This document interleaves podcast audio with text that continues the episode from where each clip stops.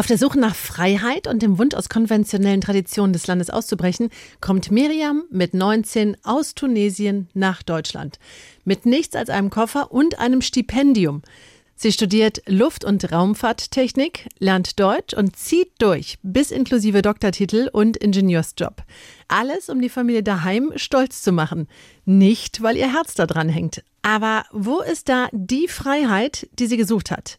In diesem Zwiespalt geht sie in eine Therapie und merkt, hey, ich will auch Menschen helfen, sich frei zu entfalten. Also macht sie neben ihrem Ingenieursjob mit dem sicheren Gehalt auch noch eine Ausbildung zur Sexualtherapeutin. Sex und Frauen, die offen darüber reden, sind No-Go für eine Tunesierin, würde ihr traditionell denkender Vater sagen. Darum weiß der bis heute nichts davon. Ist dir bewusst, dass das ausgestrahlt wird? Ja. Ja wir haben viele Hörer in Tunesien. Sind, Aber mir ist bewusst, meine Eltern verstehen kein Deutsch. ah. Du bist ein Fuchs.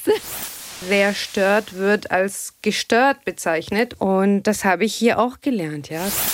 Sexualität sollte ja ein Ausdruck von Lebendigkeit und von Liebe sein und nicht ein Horrorthema. Also ich gebe erstmal keine Ratschläge, weil Ratschläge sind Schläge. Wow. Der Gangster, der Junkie und die Hure. Ein Podcast von SWR3. Herzlich willkommen zu einer neuen Folge GJH. Der Gangster, der Junkie und die Herrin. Nina Workout. Ganz genau. Aktive Domina, deswegen auch die Herrin in der Runde. Und ja, ich spreche hier mit meinen werten Kollegen mhm. über alle Themen am Rande der Gesellschaft, kann man jo. so sagen? Klug, schön, schlagfertig, also wirklich Gesamtpaket. Gut, genau. Danke, dass du mich auch erwähnst. Genau, das wollte ich auch sagen. Und dann, den, auf den diese Attribute zutreffen, sitzt neben mir. Es ist mein guter Freund Roman Lemke vom Sucht und Ordnung Podcast auch noch, kann man auch mal erwähnen. Das stimmt. Einen wunderschönen guten Tag und äh, ja, ein, ein dummer Spruch muss schon mal sein. Ne? Und mein Name ist Maximilian Pollux, meines Zeichens Ex- Gangster, Ex-Krimineller, Ex-Häftling. Mittlerweile jo, Vereinsgründer, Sichtweisen e.V., macht viel Jugendarbeit in ganz Deutschland und Medienhure auch ein bisschen geworden. Auch eine Medienhure, aber sind wir alle, ne? Aber auch Vorbild für viele. Danke sehr. Ja, und wir haben heute einen Gast. Miriam Axtmann sitzt mir Doktor. gegenüber. Doktor Miriam Axtmann. Wenn ich bitten darf. So viel Zeit muss sein. Ja. Frau Doktor? Ähm, jetzt bin ich aber wirklich, stell dich doch mal selber vor. Hallo zusammen erstmal und äh, vielen lieben Dank, dass ich hier sein darf.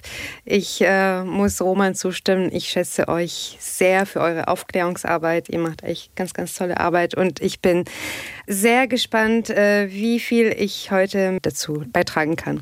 Weil dein Job ist ja, du machst auch viele Dinge, ne? Dr. Sex quasi. Sozusagen, ist, ja. Dr. Sex. ähm, Wer bist du? Uh, es ist, wer bist du? Ist eine sehr große Frage. Die versuche ich jetzt einfach ganz klein zu halten, die Antwort. Ja, ich bin Miriam Axmann, äh, Doktor allerdings in Luft- und Raumfahrttechnik. Uh. Das klingt so abgespaced. Wenn Raumschiffe krank sind? Ja, genau. sozusagen. Genau. Das heißt, du hast Apollo. Astronaut studiert. Äh, studiert. studiert. Diese Dings. Oh. Immerhin, du äh, hast äh, nicht das Bild von Stewardess im Kopf, weil äh, das ist auch so ein Vorurteil, mit dem ich als Frau ah. Äh, zu tun hatte. Ganz oft, wenn ich sage, ja, ich habe Luft- und Raumfahrt studiert, ah, Stewardess. Hä? Also wenn überhaupt, dann würde ich sagen ja. Flugbegleiterin. Ja. Aber nee, ich bin bei, wenn ich groß bin, dann werde ich eh Astronaut. Nee, ich ähm, bin auch nicht Astronautin, äh, sondern Ingenieurin, mm. genau. Und auch Sexualtherapeutin.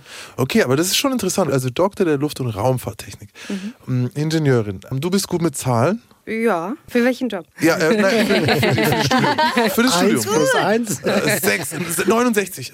ich bin schwer verliebt in dich jetzt schon. Ähm, ja, ja, das ist nicht einfach dahin. Du bist mit 18 erst nach Deutschland gekommen? Mit 19. Ich habe zuerst hier einen Sprachkurs besucht mhm. äh, in Hannover für ein Dreivierteljahr. Okay. Und danach habe ich mich für das Studium entschlossen und ich habe das Studium hier begonnen und beendet und hier auch promoviert. Aber ist das auf Englisch das Studium oder was? Oder auf hast Deutsch. Boah! Oh mein Gott! Das ist krass, ja. Darf ich fragen, hast du dich von Anfang an willkommen gefühlt? Hui, willst du eine ehrliche Antwort? Ja, äh, nein. Nein. Mhm. mhm. Ähm, war der Anfang war sehr, sehr schwer. Ich nenne das äh, in der psychotherapeutischen Sprache emotionale Deprivation, das heißt emotionale Armut quasi erstmal äh, ein bisschen durchlebt, weil ich hatte ja kein Netzwerk auf einmal äh, an Freunden, an Menschen, an Familie äh, und das muss man sich erstmal erarbeiten und aufbauen. Und die Kunst ist eben nicht in diese Opferrolle zu versinken. Mhm. Ähm, ich habe hier niemanden äh, und ich kann die Sprache nicht und ich kenne die Leute nicht und ich verstehe nicht, wie sie ticken, sondern dran zu bleiben, dran zu bleiben, dran zu bleiben. Das ist schon Bis der erste Hammer-Tipp. Voll. Und ich kenne dich jetzt noch nicht mal eine halbe Stunde und ich glaube, das ist dir wunderbar gelungen. Dankeschön. Woher kamst du denn? Wie meinst du das? Ja, woher bist du gekommen? Du hast so, ja, bist ja irgendwoher bist du ja gekommen. Wenn, wenn du 19 hier aufgenommen so, aus, auf von Mars. Zu Hause. Ja, deswegen war die Raumfahrttechnik auch wichtig, weil sonst komme ich nie wieder zurück. So. Genau. Ich bin ein Außerirdischer. Ja. Nee, nee, woher kamst du? Ich aus komme aus Tunesien, okay, aus Tunis. Du warst ja jetzt dann auf jeden Fall schon im Alter, wo du ja ein Leben gelebt hast. Also du bist jetzt nicht mit fünf gekommen oder so, so wo man sagt, okay, dann fällt es einem ein bisschen leichter vielleicht auch mhm. oder so, sondern es ist ein Alter, wo es einem, glaube ich, gar nicht mal so leicht findet, weil man hat sich ja irgendwo schon eine Identität geschaffen, man ist Verhaltensweisen gewöhnt. Das ist ein blödes Beispiel, weil man weiß, was gerade für eine Musik gehört wird, wer in den Charts ist, man ne? weiß was schon, für eine was Mode mag. ist. Man ja. weiß, was man mag. Man und dann kommst du in ein anderes Land, auf einem anderen Kontinent. Was waren die Herausforderungen? Wie war's? Also du hast recht im Sinne von, dass meine Persönlichkeitsskulptur oder Struktur war schon so gegeben und ähm, ich war von Anfang an ein Mensch, der ähm, freiheitsliebend ist. Das ist der Grund, warum ich in die Weite gegangen bin, ja, also warum ich Tunesien verlassen habe, weil ich wusste, wenn ich in Tunesien bin, dann werde ich nie im Leben das ausleben können, was ich in mir so spüre, ja. Mhm. Gerade als Frau ist es schon sehr schwierig. Und dann kam ich nach Deutschland und dann hatte ich diese Vision der Freiheit und dann habe ich nämlich die Realität erfahren, dass Freiheit hier ist auch nur in einem bestimmten Korridor gegeben. Mhm. Und wenn du da ähm, reinpasst, dann kannst du ja in diesem Korridor frei sein. Wenn du nicht da reinpasst, dann bist du sozusagen, was ich jetzt auch als Therapeuten so ähm, auch meinen Patienten oder Klienten mitgebe, wer stört, wird als gestört bezeichnet. Und das habe ich hier auch gelernt, ja. Das ist. Das trifft, ist trifft mich gerade. Also, weil es, es fühlt sich wie ein Schlag an. Ich glaube, das kennen wir alle, ja. alle vier am Tisch, ne? Das macht gerade so Boom, ja, man so auf den Punkt gebracht. Bei mir haben sie es nicht mal zurückgehalten. Es war direkt Verhaltensstörung. Weil du gestört hast, ja. Ja, ne? Also das Label kenne ich gut. Jetzt hast du aber was gesagt, wo ich nochmal nachhaken möchte. Und zwar, ich wusste, ich würde das, was ich in mir spüre oder was ich sein möchte oder so, hier mhm. nicht, also in Tunesien nicht ausleben können. Hast du da ein Beispiel oder was wolltest du denn ausleben? Ähm, ich habe schon dieses Gefühl gehabt in Tunesien, ich störe, ja, mhm. ich entspreche nicht der Norm. Und das fing bei mir schon an, dass ich mich mit Themen beschäftigt habe wie Dreidimensionalität von dem Menschen, ja. Und ich hatte schon eine künstlerische Ader, eine philosophische Ader und ich habe dort schon das Gefühl gehabt, ich kann das irgendwie nicht kombinieren, weil die Welt ist so binär, tickt in äh, mhm. 0 oder 1. Entweder bist du äh, begabt in Mathe und dann machst du Ingenieurwissenschaften oder bist du Künstler und Punkt. Es gibt mhm. nichts dazwischen. Und ich habe mich eher so als Bohemien gesehen, als jemand, der diese Freiheit, ich muss dazu sagen, so vielleicht hat das auch mit meinen Vorfahren was zu tun. Meine Vorfahren sind Nomaden. Mhm. Und ähm, in, in meinem romantischen Bild von der Welt, ja, es wurde mir so mitgegeben, diese Sehnsucht nach Freiheit. Mhm. Und ich hatte so diese Vision, okay, in Tunesien kriege ich das nicht hin. Ähm, Abgesehen jetzt von Thema Frau sein und Sexualität, worüber wir noch sprechen können, aber auch von dem Thema Intellektualität her. Und ich hatte diese Vision, ich komme zu dem Land von den Dichtern, von den Denkern. Ich werde jetzt auf der Straße lauter Hegel, Kant und Nietzsche treffen und mit denen ins Gespräch kommen. Mhm. Genau, das war Dann die Vision. Nach Hannover, am Bahnhof, wo die Junkies sitzen. Scheiße. ja, die Realität, die lehrt uns auch sehr, sehr viel. Einige meiner Freunde kommen aus Tunesien, habe ich dir im Vorgespräch schon erzählt. Mhm. Und da gibt es ja noch sehr klassische Rollenbilder. Mhm. Und auch der Glaube ist dort sehr stark. Mhm. Inwiefern hat sich der Glaube auch äh, beeinträchtigt? Ist das nicht eigentlich sowas wie, naja, Glaubensflucht nach Europa zu gehen? Äh, das Thema Glaube ist, es war schon immer ein Thema mit dem ich zu kämpfen hatte. Äh, zum Beispiel mein Vater äh, war jemand, der nicht gläubig war. Mhm.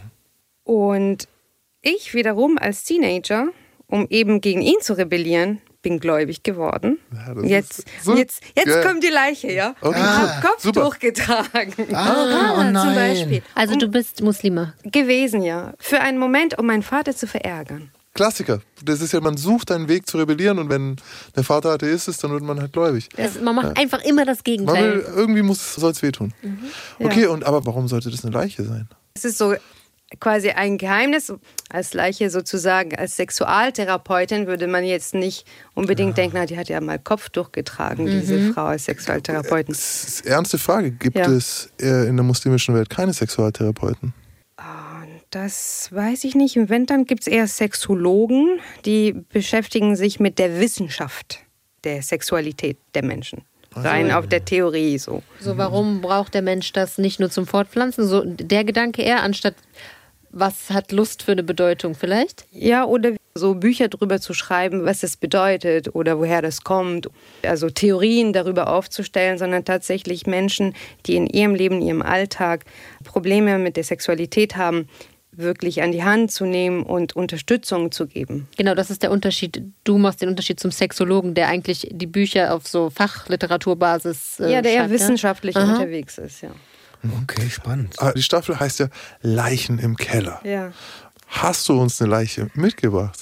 Ja, ich war ein bisschen ähm, hin und her gerissen zwischen, welche Leiche soll ich jetzt auspacken, sozusagen. Mhm. Ne? Es ist nicht mhm. äh, so, dass ich keine habe, sondern hm, welche gebe ich euch jetzt heute mit. Äh, und was machen wir mit der Leiche? Vorhin das mit dem Thema Kopftuch, das kam spontan.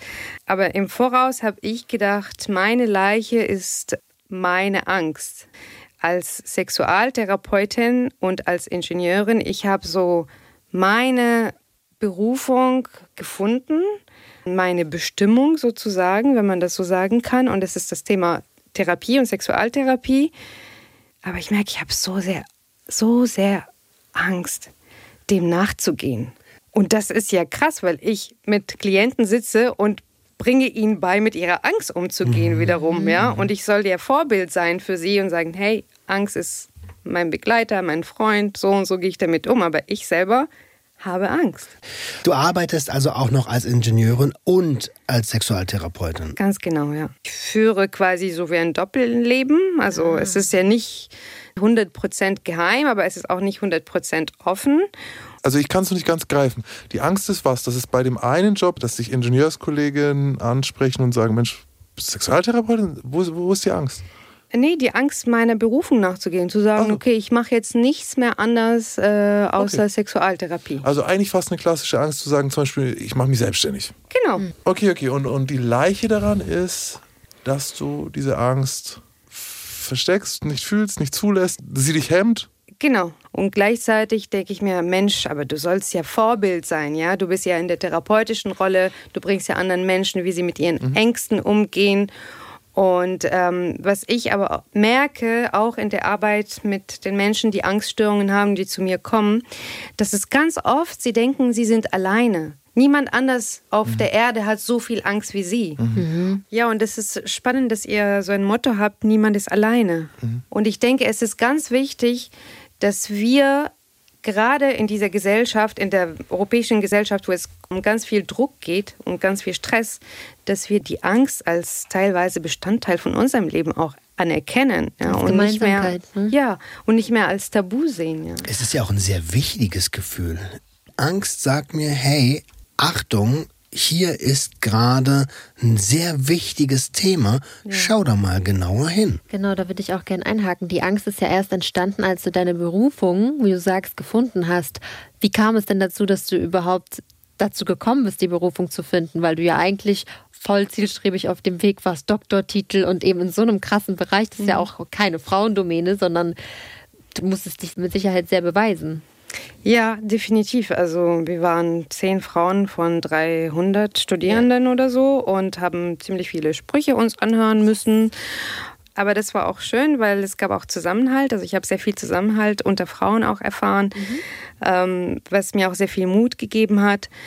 Das Thema fing so an, zugegebenermaßen schleichend mit meiner Geschichte schon in Tunesien. Ja, wenn ich äh, zurückblicke und ich, ich denke, das Thema Jungfräulichkeit, mhm. es war so groß. Ich bin damit so aufgewachsen. Wenn du nicht bis zu deiner Ehe Jungfrau bist, das könnte äh, krasse Konsequenzen haben. Totschlag oder ich weiß nicht was, ja. Mhm. Oder ähm, Verstoß von der Familie oder ganz, ganz krasse Konsequenzen haben. Und das war für mich so mächtig, das Thema. Ich habe gedacht, wie kann sowas so mächtig sein, so viel bestimmen über das Leben von Menschen, dass Menschen sich gegenseitig umbringen oder sonst was. Da muss man sogar sagen, über das Leben auch von Frauen, weil bei einem Mann wird da ja nicht so viel Wert drauf gelegt, ob er ja als Jungfrau in die Ehe geht, wie bei weiblichen Personen. Absolut, absolut, da hast du recht. Das ist bei Frauen hat es natürlich die Jungfräulichkeit einen hohen Stellenwert. Bei der Mann wird überhaupt nicht drüber gesprochen. Mhm. Ne? Es ist äh, das, als ob er, keine Ahnung, ein Wesen von einem anderen Planeten wäre mhm. oder sowas. Und das fand ich so ein No-Go.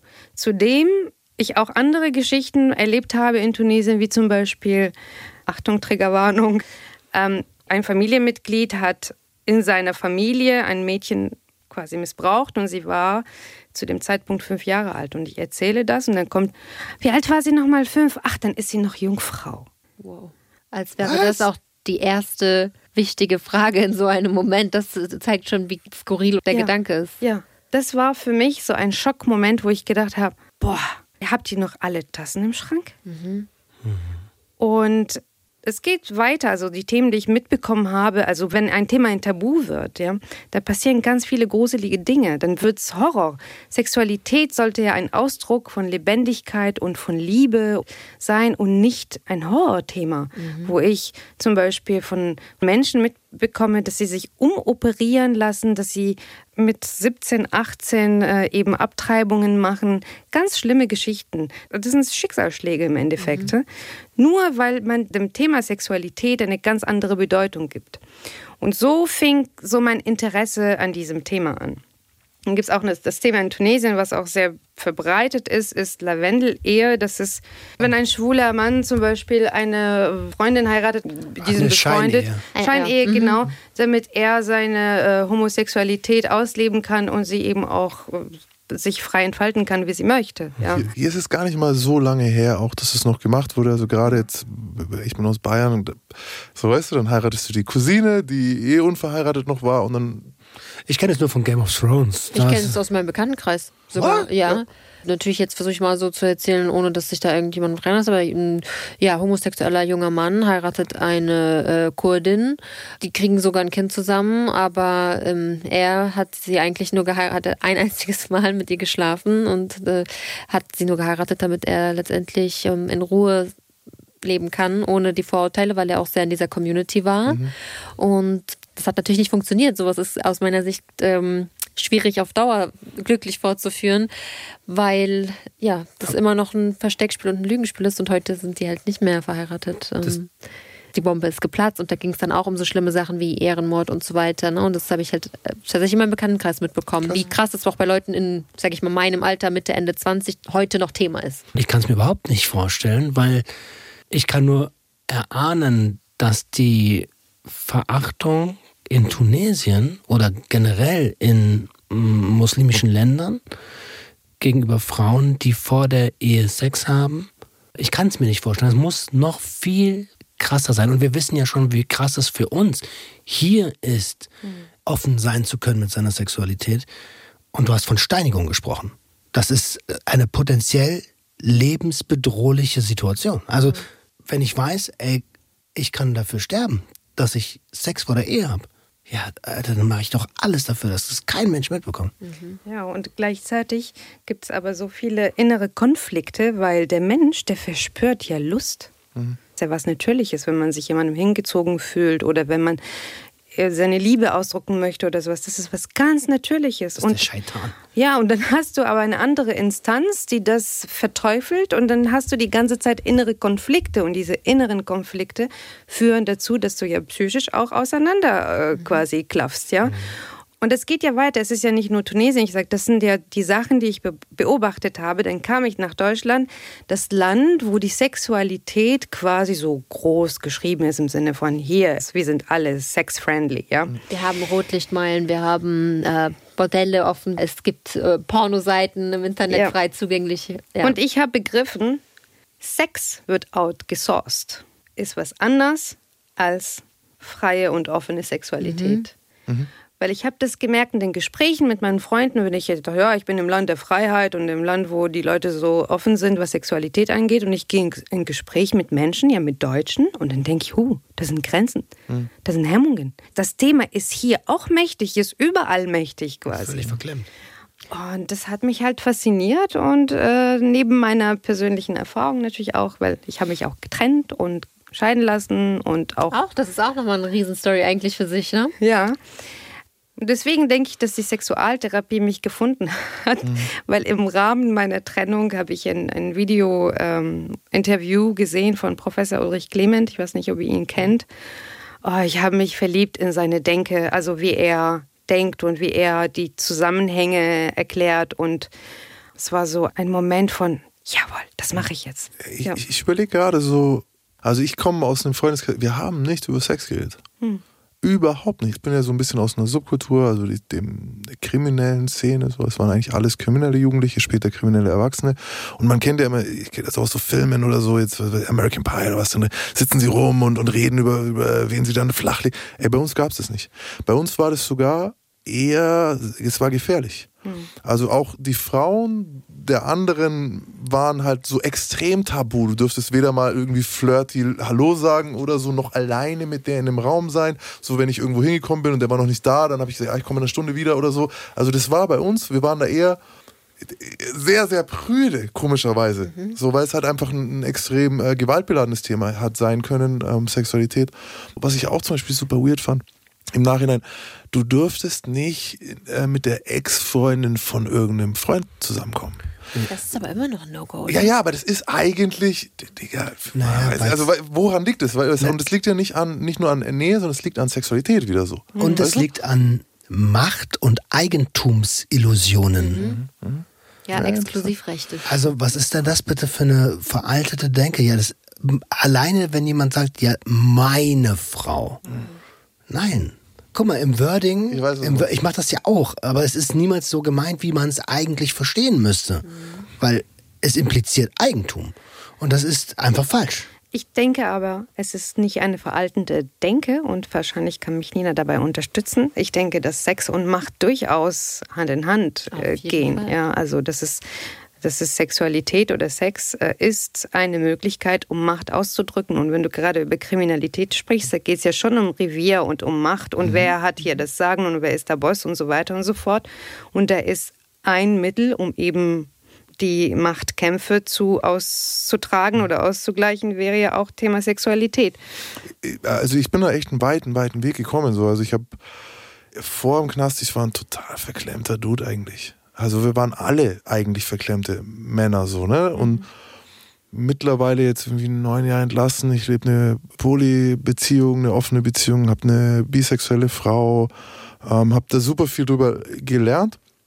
Und trotzdem, ich habe mir hat es vor kurzem jemand gesagt, so, ey, du bist, du tust dich immer noch schwer, darüber zu reden im Podcast.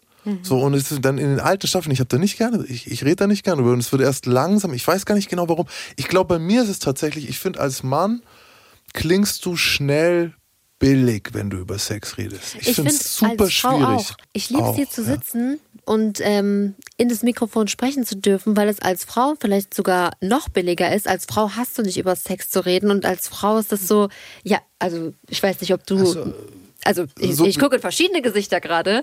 ähm, das ist meine Empfindung, dass du als Frau vielleicht unter Frauen über Sex reden darfst, aber wenn du in einem Raum bist, wo gemischte Geschlechter sind, dann ist das auch schon wieder so, es wird direkt als vulgär oder als unanständig Aber abgetan. weil da hast du gerade ein gutes Beispiel gebracht. Ich habe immer diese Illusion, das hat mir auch mal eine Frau gesagt, du, ey, je, also die beste Freundin deiner Freundin weiß, wie dein Wie dein Schwanz Schwanz aussieht. Genau so und ich so, ha, okay. Und ich habe mir gedacht, nein, Mann, mein bester Freund weiß definitiv nicht, wie die Muschi meiner Frau aussieht. Weißt du, wie ich meine? So, also da, Ja. da habe ich immer gedacht, das ist eigentlich ein Unterschied so. Aber habt ihr es gehört?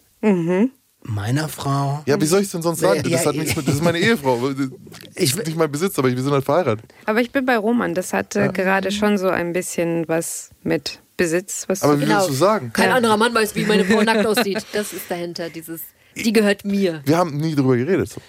Einfach. Ich finde es, aber ihr habt natürlich beide recht. Es ist natürlich eine riesige, wie du meintest, es, die Deutschen sind einfach mega prüde. So, und ich sage das ja ganz oft. Ich habe das Gefühl, dass wir eher über Gewalt und über Drogen sprechen können, aber über echte Sexualität. Warum So, das haben, nicht. Genau, warum haben denn auch meine Kunden und Sklaven so ein Problem damit, über ihre Fetische zu sprechen? Genau weil das alles ein Tabu ist. Die werden als gestört abgestempelt und demnach aus der Gesellschaft ausgeschlossen, zumindest wenn sie das offen sagen würden. Aber Miriam, gibt es, oder weißt du das irgendwo, oder ob es eine Kultur gibt, in der das nicht so ist? Oder ist es tatsächlich äh, menschlich? Weil jetzt gerade mit dem Kunden so, ich habe, da haben wir schon öfter drüber geredet. Wenn ich jetzt weiß, dass der, weiß ich nicht, der, der geht da gerne als Sissy und, und was weiß ich, hat eine 1000 Analplugs und das ist sein Hobby und so.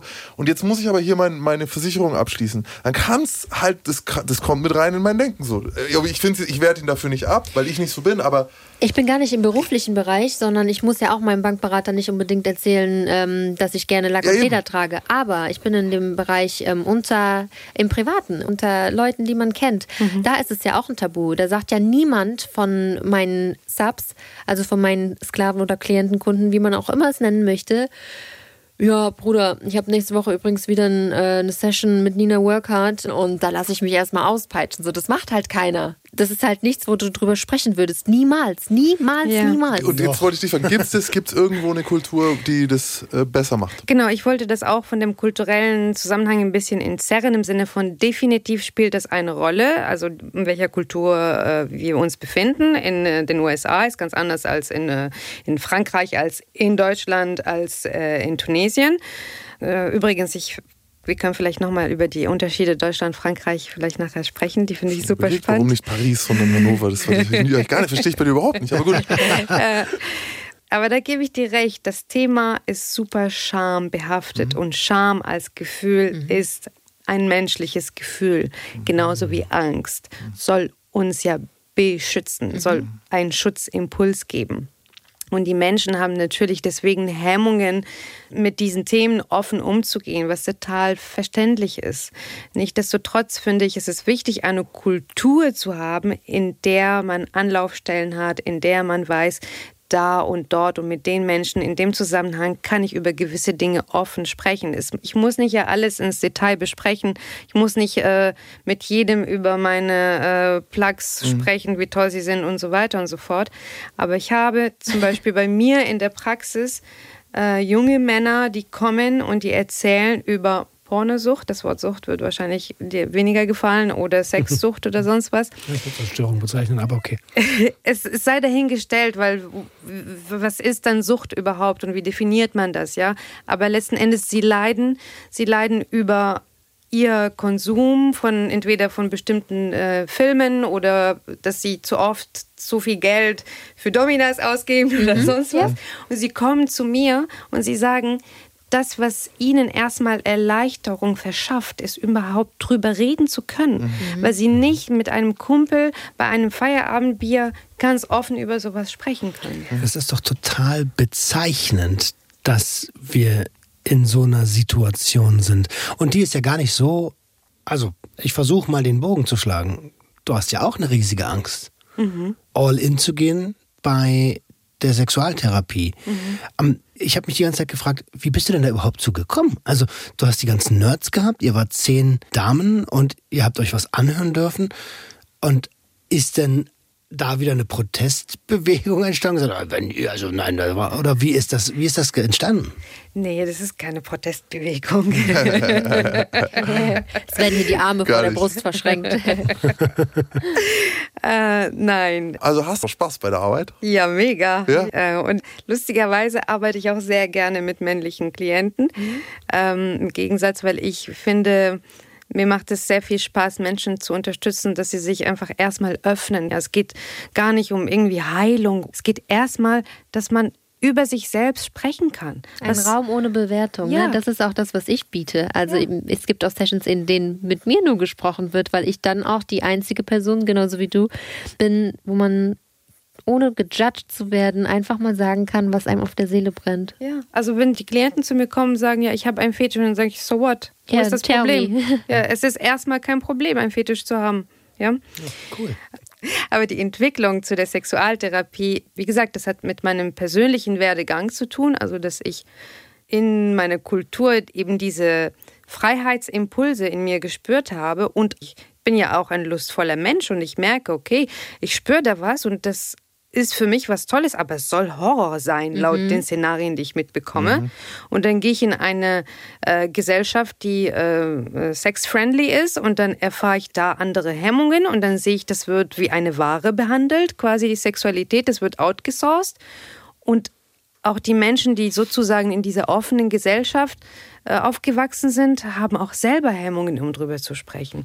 Und das fand ich super spannend und ich finde es dann noch auf der paardynamischen Ebene noch spannender. Und dann hast du gesagt, okay, ich sehe diese Herausforderung, Mhm. ich ändere das.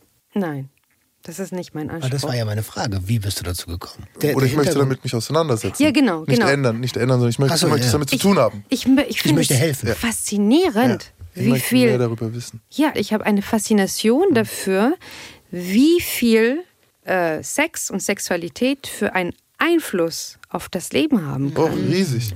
Krass. Ähm, eine Sache möchte ich noch sagen. So, ich glaube, der Unterschied zwischen den verschiedenen Sets oder Settings, in, in, in denen man darüber reden kann, ihr habt vollkommen recht, ich muss von meinem Bankberater gar nicht wissen, was er im Bett macht, das spielt ja keine Rolle. Ich sollte aber die Möglichkeit haben, das mit meinen Freunden zu besprechen oder meiner Frau. So, ohne dann dafür die Möglichkeit, im schlimmsten Fall einer Steinigung nach sich zu ziehen. Ja. So, das ist so, das ist, also es muss auf jeden Fall schon mal legal sein, wo wir wieder, äh, Roman nickt schon, Prohibition ist immer fürchterlich. Also wenn was verboten ist, was eigentlich zu uns gehört, wie zum Beispiel auch äh, die Lust auf Rausch oder so oder die Lust auf Sex, dann kriegen wir Riesenprobleme. Ja, Deswegen sind wir in Deutschland da in der Hinsicht zumindest eigentlich wären wir besser aufgestellt. Und ich muss jetzt mal eine Lanze brechen. Ähm, ich habe es nämlich mh, gerade nach der Haft bin ich über Swinger-Clubs und über äh, BDSM in diese Szene von Menschen reingekommen, die Sex einen komplett anderen Stellenwert geben als die meisten Menschen. Und zwar im Mindesten betrachten sie es als ihr liebstes Hobby. Und das heißt, es wird Geld investiert, es wird enorm Zeit investiert, darüber wird gesprochen, es werden sich Leute mit demselben Hobby gesucht. Das ist eine Szene, die gibt es in Deutschland. Und das ist keine sehr kleine Szene. Es gibt viele, viele Menschen, mit denen du über alles reden kannst. So, also ich habe Partys besucht in verschiedenen mm, Fetischhäusern, wo du irgendwie 50 Fremde hattest, die verrücktesten Sachen gemacht haben, aber auch darüber geredet haben. Und dann vielleicht sogar noch das nächste Wochenende zusammen verbracht haben bei einem Picknick und wo es dann abends wieder irgendwo hinging. Also es gibt diese Szene. Es gibt diesen Freiraum. Und ich sage auch immer, das war zum Beispiel der erste Ort, an dem ich gefühlt ein ehrliches Kompliment zwischen Frauen erlebt habe. Wo ich so wirklich gesehen habe, das sind zwei, drei schöne Frauen, die zueinander sagen, boah, bist du aber hübsch. Und nicht so, oh ja, sieht toll aus und so, und dann so wegschauen. So, das habe ich auch aus dieser Szene. Also es gibt es. Und ich weiß noch, ich war damals so krass schockiert, als ich das erste Mal gesehen habe, wie ein Mann, ich werde es nie vergessen, zu einer Frau dann irgendwie, und dann sagt er so, ja, äh, ob sie ihm eine Prostatamassage geben kann, so jetzt hier so. Und ich so, bitte was? so, ich so, wie am Arsch, aber der ist da, also, hä, ist es, und dann er irgendwie, und dann schaut er, und der hat es so gemerkt, dass ich das so, ich, der wusste auch, dass ich in den Knast kam, und er so, ey, Bro, keine Angst, wenn eine Frau dabei ist, ist es nicht schwul. So. Irgendwie so hat er dann so, weil er doch so, ich hatte da noch die Hemmung. Und ich so, aha, aha, also wenn eine Frau dabei ist, ist es nicht schwul. So, da, also ich bin weit weg von dem überhaupt. Aber ich habe diese Szene erlebt, ich habe diese Menschen erlebt, ich habe das gesehen, es ist möglich. Ja. Und es ist ganz, ganz wundervoll. Die einzige Gefahr, die ich da halt gesehen habe, ist, dass es zu viel Raum dann einnimmt am Ende und alles andere verdrängt, weil es natürlich eine extreme Erfahrung ist und wie Konsum auch immer, wenn er extrem ist, tendiert er dazu, weniger extreme Dinge zu überdecken. Ja. Oder es wird outgesourced. Es wird nur in dieser Subkultur erlebt und nicht zum Beispiel mit der Partnerin oder mit dem Partner. Dass keine Balance mehr stattfindet, sondern Ja. nur noch ein extrem hoch oder ein extremes, äh, eine Durststrecke. Ja. Ich würde gerne wieder auf dich zurückkommen. Okay. Du hast dann begonnen, dich für die, die Thematik zu interessieren, immer mehr darüber zu lernen, Wissen anzuhäufen, weil du dich dafür interessiert hast. Wie hat dir diese Auseinandersetzung geholfen, für dich selbst dich zu finden, vielleicht auch? Sehr spannende Frage. was soll ich sagen? Ich sehe mich mittlerweile auch nicht als ein Endprodukt von irgendwas. Also ich, ich lerne jeden Tag von den Menschen, die ich treffe, von euch, von meinen Klienten. Ich ähm, kann jeden Tag meinen Horizont erweitern und es ist, glaube ich, mehr eine Reise als Ja, ein ankommen. Ersuchen des Ziels. Ja. Also ähm, man ändert ja auch irgendwie seinen Geschmack im Laufe der Jahre mal. Oder vielleicht äh, probiert man was aus, was einem eine Zeit lang gut gefällt, aber irgendwann auch nicht mehr so. Ja, also ich muss sagen, es, es hat zwei Ebenen, deine Frage. Also das eine ist das Thema Sexualität und was hat das mit meiner Sexualität zu tun zum Beispiel. Da bin ich auch so unterwegs in dem Sinne, ich sage, das, was ich mache als Sexualtherapeutin, hat ja per se mit meiner Sexualität nichts zu tun, sondern für mich ist ja erstmal eine intellektuelle Auseinandersetzung mit den Themen und ich biete Hilfsmittel für andere Menschen, dass sie das, was auch immer sie quält, dass sie einen besseren Umgang damit finden. Ja, das ist das eine. Und das andere, was ich habe dann zu mir gefunden im Sinne von, ich erlebe mich im Flow, wenn ich eine äh, Therapiesitzung habe für 90 Minuten und ich gucke nach gefühlt einer Minute und ich denke, huch, das sind 90 Minuten vergangen. Krass. Das hat mega Spaß gemacht. Und ich zum Schluss so grinse, wie sagt man das? Ähm, das habe ich auf Deutsch Das gelernt. ist wie Rausch, ne? Nein, nein, nein. Äh, mir scheint dann die Sonne aus dem. Ja, aber Flow, also Flow ist ja tatsächlich natürliches Rauscherlebnis. Sportler kommen dorthin. Ja. Ähm, wenn wir im Tunnel sind und sehr fokussiert sind, Ja. dann haben wir genau die richtige Menge an Noradrenalin, Dopamin, Serotonin, was äh, in den synaptischen Spalt ist. Und tatsächlich ist das ein Rauscherlebnis. Ja, ja. Und in dem Sinne habe ich zu mir gefunden, in dem Sinne, dass ich meine Berufung gefunden habe. Ich denke, wow, das ist, es gibt ein französisches Wort dafür, Vocation, also die, die, die, die, die Bestimmung vielleicht eher auf Deutsch oder die, ja, also wo ich denke, boah, wie, wie können 90 Minuten wie 90 Sekunden vergehen und so viel Spaß und so viel erleben und so viel lernen. Ähm, ich kann es mir nicht so richtig vorstellen. Stellen wir uns mal vor, ich würde zu dir kommen Ja. und würde dir sagen, du, pass auf, meine erste sexuelle Erfahrung war mit einem Mann. Ich habe totale Angst darüber zu sprechen. Äh, Passiert dir sowas? Was für Menschen kommen zu dir mit welchen Geschichten? Eine ähnliche Geschichte zum Beispiel oder zwei ähnliche Geschichten. Ein Mann mit seiner Frau, sie sind beide Ende 40 äh, und er hat herausgefunden jetzt, dass er schwul ist, nicht mal bisexuell. Und sie haben zwei Töchter, die in einem gewissen Alter sind und dann geht es darum, wie gehe ich damit um? Erstmal mit meiner Frau, weil sie sind ja noch mal verheiratet. Was führen wir für eine Beziehung weiter? Und, äh, und dann die Frage, wie, äh, wie gehe ich dann damit um mit meinen Kindern? Will ich ihnen das erzählen? Will ich ihnen das nicht erzählen? Bin ich wirklich schwul oder bin ich bisexuell? Und so weiter und so fort. Und das sind so Suchprozesse letzten Endes, in denen ich meinen Klienten begleite, sowohl ihn als einzelnen Menschen als auch ihn mit seiner Frau. Ja, vor allem wenn er eine Frau hat, die ihm an seiner Seite steht und sagt, ich bin mit dir, ich mache das alles mit dir, es ist egal, was es ist, wir sind ein Paar. Liebe ist ja über alles, Liebe ist ja über Sexualität, Liebe ist ja was Universelles. Ähm, ein anderes Beispiel, auch ein Ehepaar, noch krasser in der Veränderung im Sinne von, er ist so Transfrau geworden, ja, auch mit äh, Mitte 40, Ende 40. Die haben es richtig gut gemacht, die beiden. Woran machst du das fest? Gute Frage. Gut ist, dass sie sich unterstützen. Durch alle Phasen, durch alle Konflikte, durch alle Ängste, durch alles, was dazugehört. Dass sie immer füreinander da sind und dass sie miteinander reden. Ja, und es ist für mich so das, woran ich denke, es ist gut. Das ist nämlich schon die, auch die Frage, die ich jetzt habe. Ich, ich weiß nicht, bei, wo, wo geht man hin? Wenn ich jetzt sage, ich bin ein normaler Therapeut, jemand kommt zu mir, der, der hat Depressionen, der sagt, oh Mann, ich weiß nicht, mein Leben ist le nicht mehr lebenswert und so weiter, dann, dann hast du eigentlich relativ einen klaren Auftrag, wo du demjenigen hinhelfen möchtest. Aber bei den anderen Geschichten ist es ja dann tatsächlich nicht so einfach, weil heißt, oder, oder ist es bei dir unbedingte Selbstverwirklichung? So, Nein. wo, wo, weißt du, wo führst du jemanden hin? Weil wenn es heißt, okay, ich verliere meinen Job, meine Frau, meine Kinder, alle sind traumatisiert, wenn ich das jetzt durchziehe, kann Es ja sein, dass es vielleicht gar nicht der richtige ist. Weißt du? Es ist nicht auf, äh, aufs Teufel komm raus Selbstverwirklichung. Also sowas bespreche ich auch mit meinen Klienten. Was hast du für einen Preis zu zahlen, wenn du diesen Weg gehst? Was hat das für Auswirkungen? Was hat das für Konsequenzen? Was wäre der nächste sinnvolle Schritt? Mit welchem Tempo solltest du dich verändern oder könntest du dich verändern? Und so weiter und so fort. Also da sage ich immer eine Balance zwischen ähm, bewahren und verändern im Sinne von das, was da ist und was bewahrenswert ist, zum Beispiel die Beziehung, wenn die Beziehung zu meiner Frau gut ist, obwohl ich mich geoutet habe, dann ist sie auch erstmal zu sichern und zu würdigen, ja. Also da zu navigieren. Ne? Im Gegensatz, der Weg dahin ist für mich viel wichtiger, als irgendwohin anzukommen. Sehr interessant, sehr interessant. interessant. Kannst du verstehen, dass ganz viele monogame Paare das anders sehen würden? Dass die sagen würden, ja, Moment, wenn einer von uns beiden die Sexualität wechselt oder und seine Identität gefunden hat, dann kann das hier keine Beziehung mehr sein. Ja, das gibt es. Und äh, auch was Maximilian angesprochen hat, Thema Depression. Ne? Also auch wenn man mit solchen Themen zu tun hat, das ist vielschichtig im Sinne von, da kommt Depression dazu, da kommen Ängste dazu. PTBS unter Umständen von dem, was schon erlebt wurde. Ganz ja. genau, dann ist es vielleicht das dran, ja, dann vielleicht gucken wir uns das da an und nicht jetzt irgendwie die Thematik ähm, sexuelle Identität oder sowas. Ja?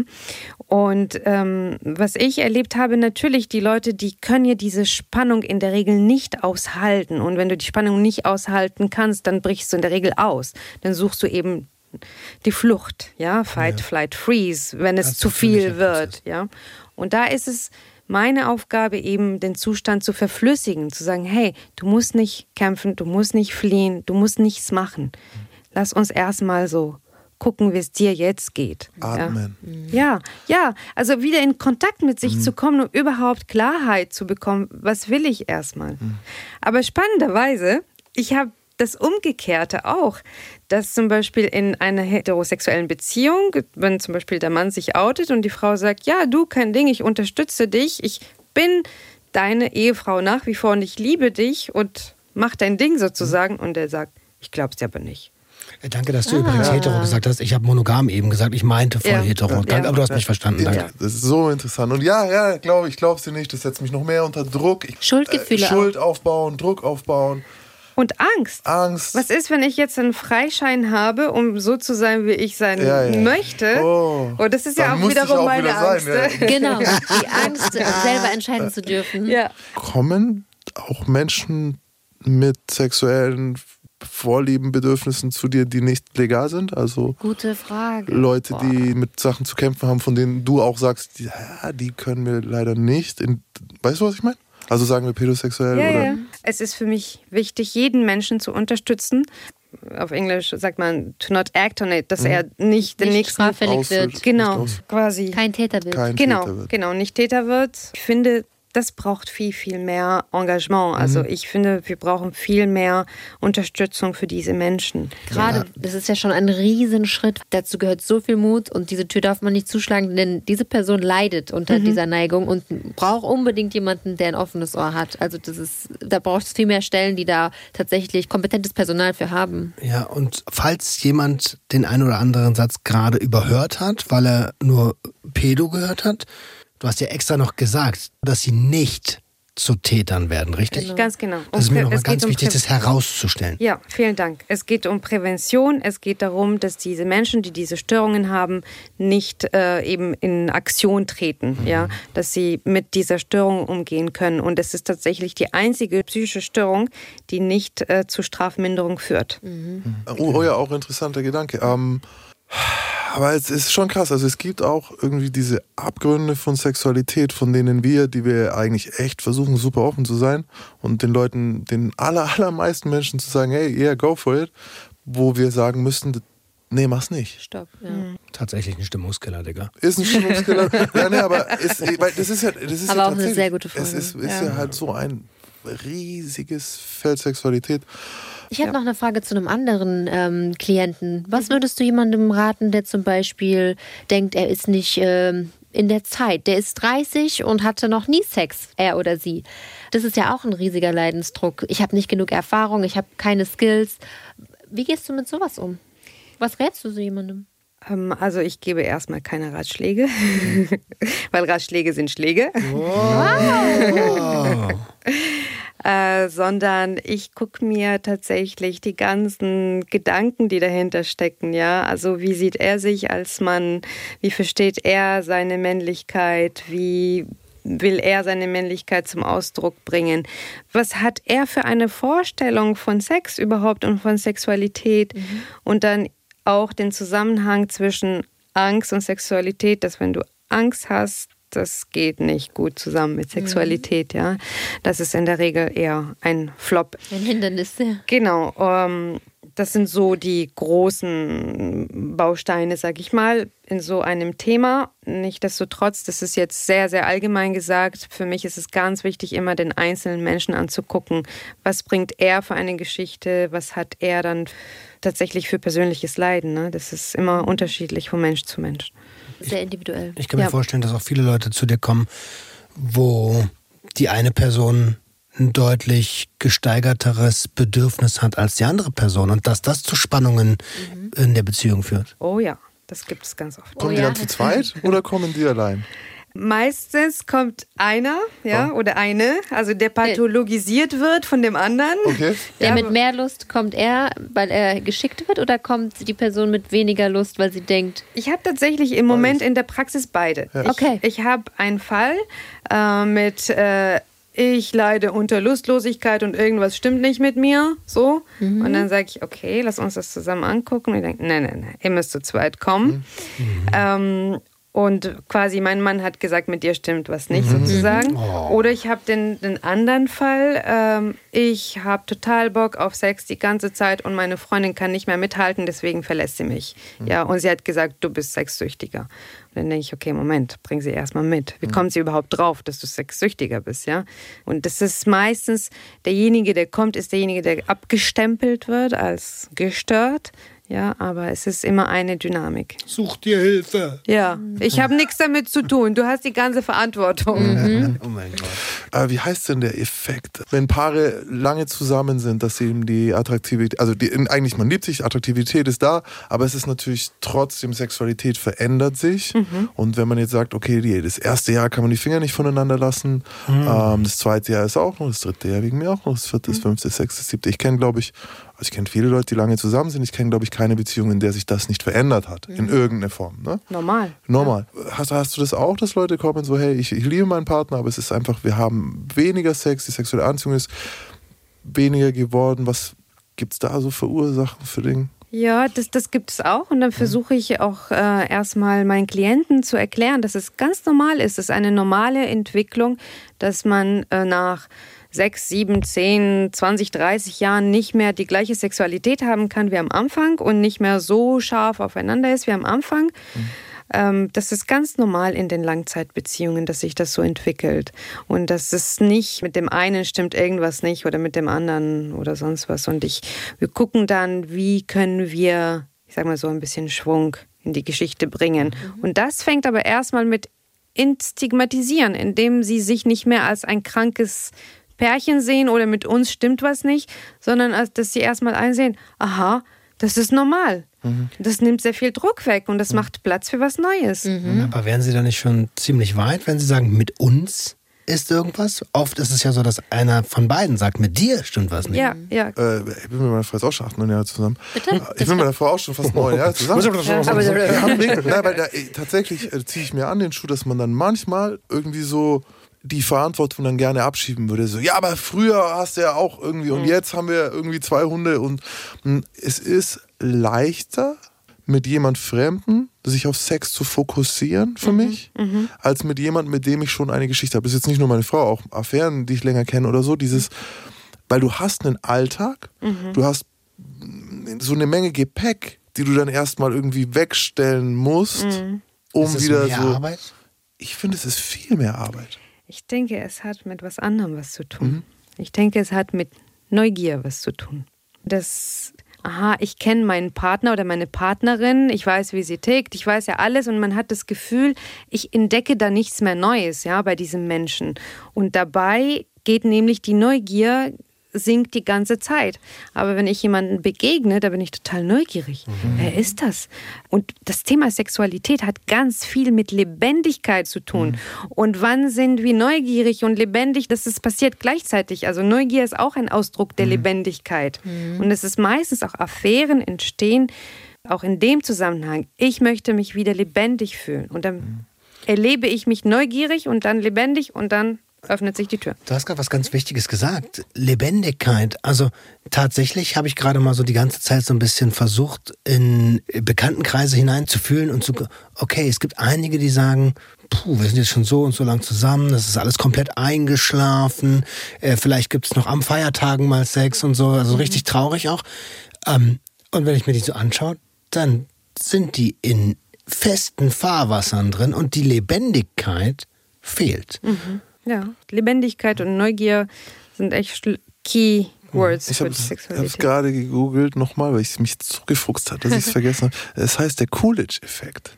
Coolidge. Ja, bei Männern kannst du es gut testen, wenn du ihnen Pornos zeigst mit denselben Frauen. Mhm. Dann wird äh, die Ejakulationsmenge tatsächlich geringer. Ja. Wenn sie eine neue Frau sehen, wird es wieder mehr.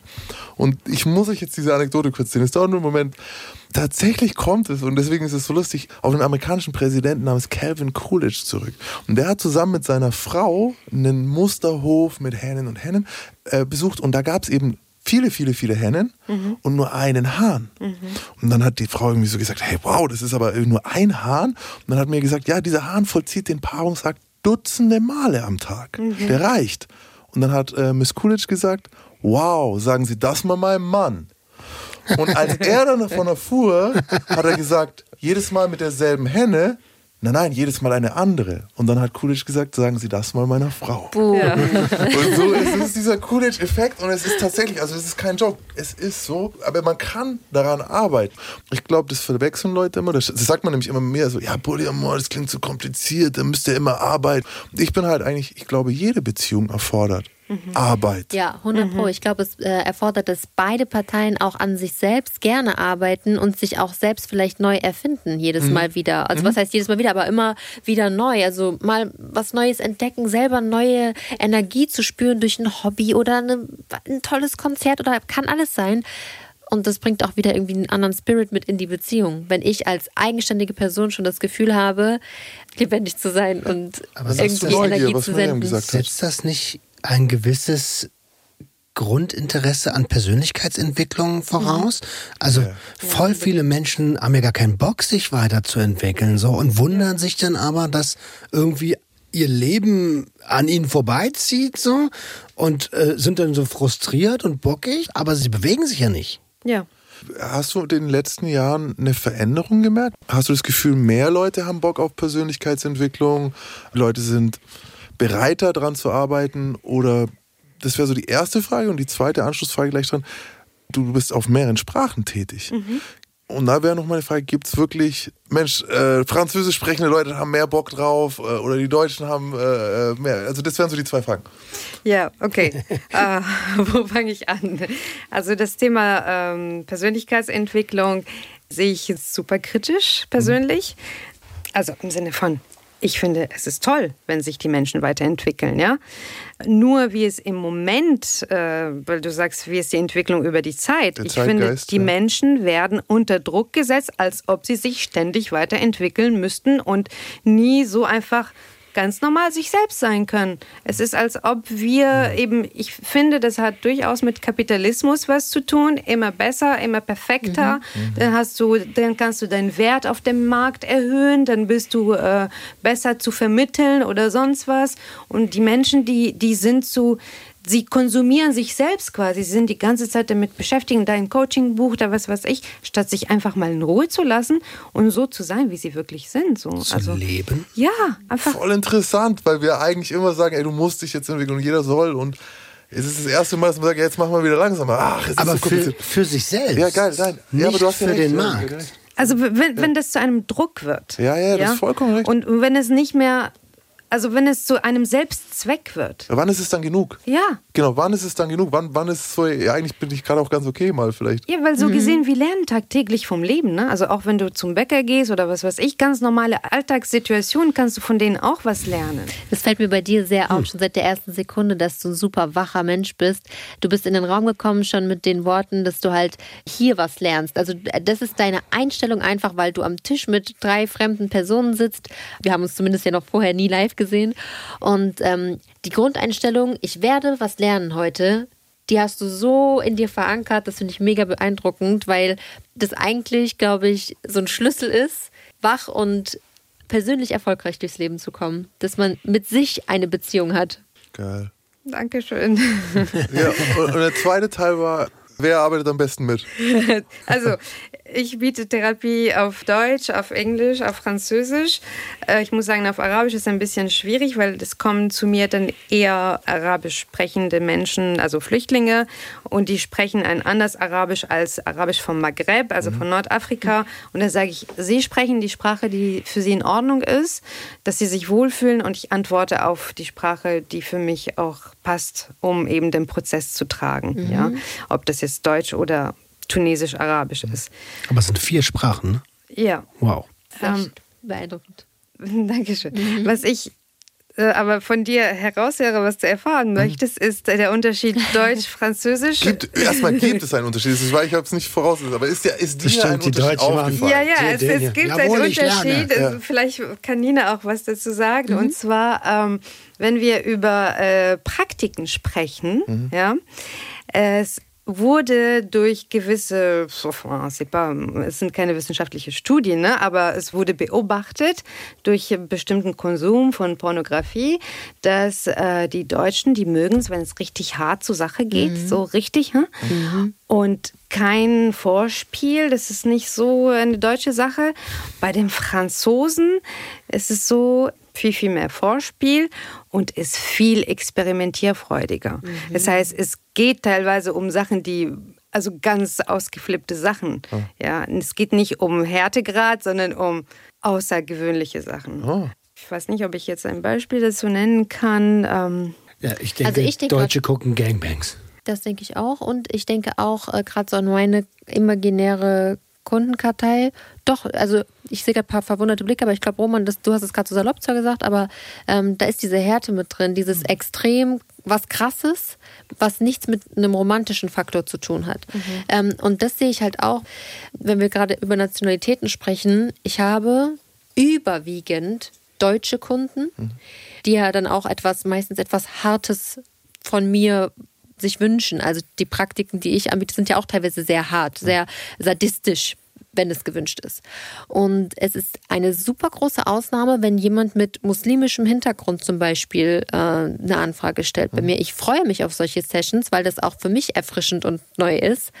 Aber das ist tatsächlich die Minderheit und wäre für mich auch irgendwie interessant zu erfahren, wieso. Weil Deutschland ist ja auch Multikulti. Also es wäre jetzt gar nicht irgendwie damit zu rechtfertigen, dass ja hier einfach so viele Deutsche sind, dass es nur Deutsche gibt, die meine Dienstleistung buchen. Ich mache mir schon Gedanken darüber, woher das kommen mag. Ob das eben auch wieder viel mit Religion vielleicht zu tun hat, dass Sachen tabuisiert werden und Menschen sich selber nicht erlauben, das auszuleben. Und eine Konfessionslosigkeit eher zu der sexuellen Freiheit führen kann. Sich das einzugestehen, ich habe einen Fetisch und äh, den lebe ich aus. Das ist aber nur laut gedacht. Unbekanntes Terrain. Ja, äh, meine Frage wäre jetzt noch, wie du zum Beispiel mit dem Thema, ich bin Sexualtherapeutin, habe aber eine Familie in Tunesien, die dieses Thema als nicht so offen äh, einstufen würde, umgeht. ganz dünnes Eis. Ja? würde Roman Da sind wir bei der Leiche wieder, oder? Äh, ja. Ähm, ja, es ist eine spannende Geschichte im Sinne von, ähm, in meiner Familie weiß es eigentlich nur meine Mama und meine Geschwister. Äh, mein Papa, äh, er denkt, ich bin Ingenieurin und ich mache nebenher irgendwas wie Coaching oder sowas. Ähm, und der Rest der Familie weiß es nicht. Äh, sie kann es gar nicht zuordnen, sie kann es gar nicht verstehen. Und ähm, Also das ist für mich unvorstellbar, überhaupt das zu sagen oder zu erklären. Also ich keine Ahnung, was das an Lawine an Gefühlen auslösen Aha. könnte. Es ja. ist halt auch so ein Thema, was zum Beispiel an Feiertagen niemals äh, zu sprechen kommen würde. Also, dass deine Familie, die das wissen, also deine Geschwister und deine Mutter, das Thema meiden. ja, wir reden nicht drüber. Mhm. Nein, nein. Ist das ein Grund, warum du Angst hast, all in zu gehen? Unter anderem, ja, ja, Weil es würde ja bedeuten, dass das Ingenieurswesen wegfiele ja, ja. und dann, also unweigerlich kommen Gespräche auf die berufliche Laufbahn. Immer. Mhm, Wie geht's dir? Wie läuft die Arbeit? Was macht's? du? Ja, vor allem, Genau vor, so. vor allem als Ingenieur hast du ja einen gewissen Status, ja. Also es ist- du erfüllst gewisse soziale Erwartungen und die gibst du dann auf. Und mein Vater ist ja super stolz, meine Tochter ist Ingenieurin Ja. in Deutschland, ja, mit Autos und so. Und dann komme ich und sage, ja, das macht mir doch nicht so viel Spaß, das ist anders viel cooler. Shit, das hat mein Schlusswort äh, ruiniert. ich hatte mir, als Schlusswort hatte ich mir noch gedacht, äh, also, oder auch die Leiche hatte dann ja damit zu tun, dass du gesagt hast, Mensch, ich müsste ja eigentlich vorleben, wie man Angst umgeht oder äh, wie man mit Angst umgeht, Umgeht, nicht ja. umgeht, sondern wie man mit Ja. Angst umgeht. Du musst nicht perfekt mit deiner Angst umgehen, um jemandem beibringen zu können, wie derjenige mit seiner umgeht. Das wollte ich ja eigentlich noch sagen, aber jetzt haben wir ein ganz anderes Thema, nämlich noch dieses in Anführungszeichen Verstecken von deiner Leidenschaft vor Menschen, die das nicht verstehen würden, die dir wichtig sind. Das komme ich gleich zum Heulen. Musst du nicht heulen. Oh, da ist- Musst du nicht Darfst heulen. du, aber wenn es raus muss, darf es raus. Ach man, das heißt, die Leiche ist gar nicht, dass du dich nicht traust, sondern die Leiche ist innerfamiliär. Es ist quasi die Leiche, die ich mit dem Podcast hier bei mir selber beerdigen Oh konnte, ja. und zwar das Doppelleben. Das, also die Angst davor, aussortiert zu werden. Ist dir bewusst, dass das ausgestrahlt wird? ja.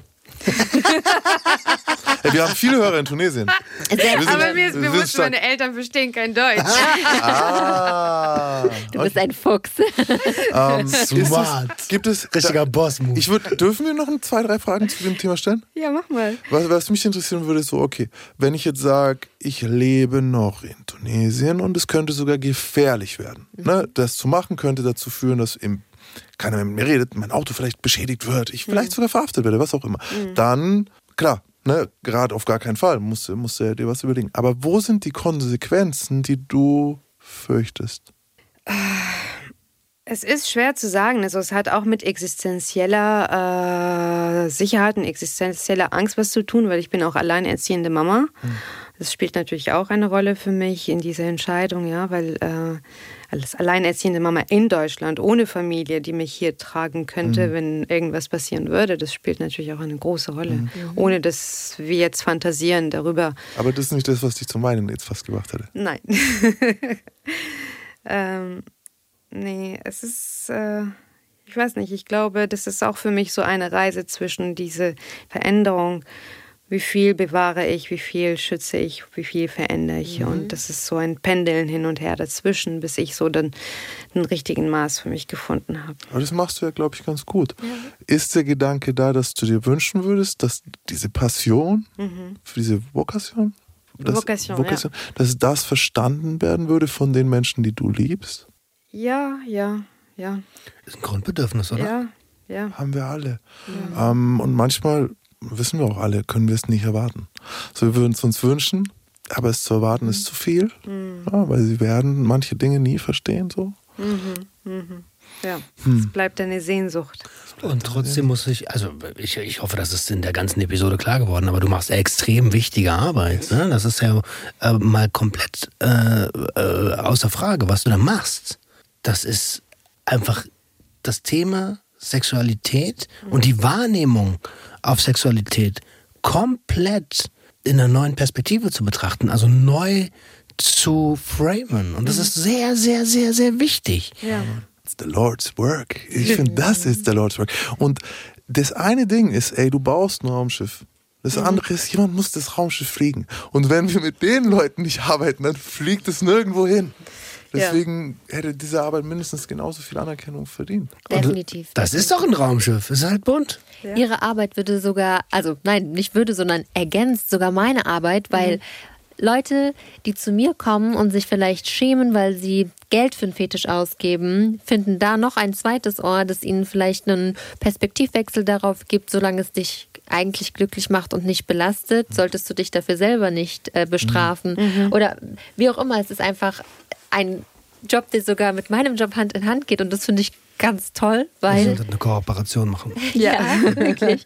Weil das ist, ähm, finde ich ja auch sonst nirgendwo, dass jemand mit mir Hand in Hand geht. Ich bin ja auch jemand, der eigentlich alleine da steht, also mit mhm. meiner Arbeit. Und äh, mir tut es so gut, das zu hören. Und ähm, ich hoffe, diese Folge wird bei vielen die Perspektive auf ihre Sexualität verändern und vielleicht sogar Mut machen, sich Hilfe oder ein ja, offenes Ohr zu suchen. Ich frage mich, wie geht es dir denn überhaupt heute mit deiner Leiche, jetzt, im Hier und Jetzt? Mhm. Und äh, ja, wie verfahren wir damit?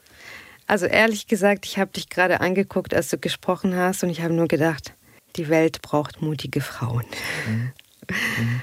Und ähm, ist womöglich auch meine Antwort so für mich, für den Umgang mit meiner Leiche, einfach mehr Mut und mehr Vertrauen zu haben und eben zu glauben an die Message, die ich durch meine Arbeit verbreiten kann, dass es das viel mehr in den Fokus geraten kann. Mhm. Und ähm, Leiche ist ja schön und gut, sobald man damit umgehen kann, ist alles gut. Aber gerade eben ist jetzt auch noch für mich, ist es immer so ein bisschen undankbar, aber irgendwer muss als erster über diese Brücken gehen, so. Mhm. Und bin mir ganz sicher, ich weiß nicht, wie viele muslimische Frauen oder wie viele Frauen mit einem ähnlichen Hintergrund, so im familiären Background zu dir kommen. Und ich glaube, es könnten noch viel mehr sein. Ja. Das ist ja, die Anlaufstellen müssen sichtbar sein. So, mhm. weißt du, das mhm. ist es. Und sie müssen sichtbar sein. Und sie müssen vielleicht sogar dann auf Arabisch oder mit dem, mit dem Akzent mit Maghreb äh, äh, verständlich sein. Und sie müssen da sein, damit sie wahrgenommen werden können. Nicht nur das. Sie müssen als unantastbare Institution akzeptiert werden. Mhm. Weil es ist ja schön und gut, wenn es da ist. Aber wenn sich keiner traut, hinzugehen, mhm. Dann hat es auch nichts gebracht.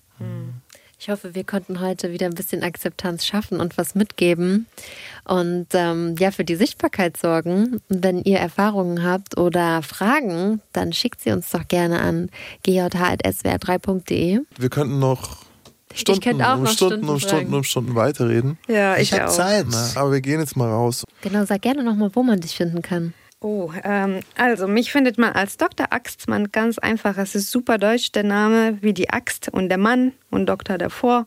Sowohl auf Instagram als auch auf Google, äh, meine Homepage Dr. Axtmann. Genau. Damit bist du auf jeden Fall absolut in der Mitte der deutschen Gesellschaft angekommen. Ganz genau. meldet euch gerne bei uns, meldet euch gerne bei der Miriam. Und ich fand's schön. Ich fand's richtig, richtig schön.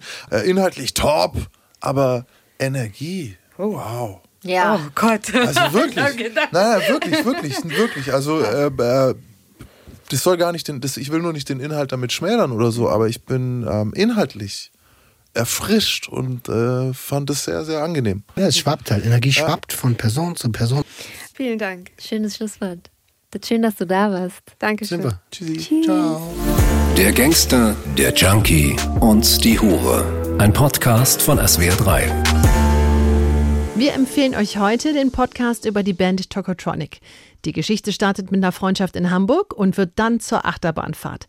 Es geht um Erfolg, Zweifel, Scheitern, Angst, Wut, Exzess, Liebe. Aber auch darum, wie die Bandmitglieder durch die Geschichte reisen, wie sie die Nachwendejahre erleben, sich mit dem Musikfernsehen auseinandersetzen und warum sie einen Nachwuchspreis ablehnen.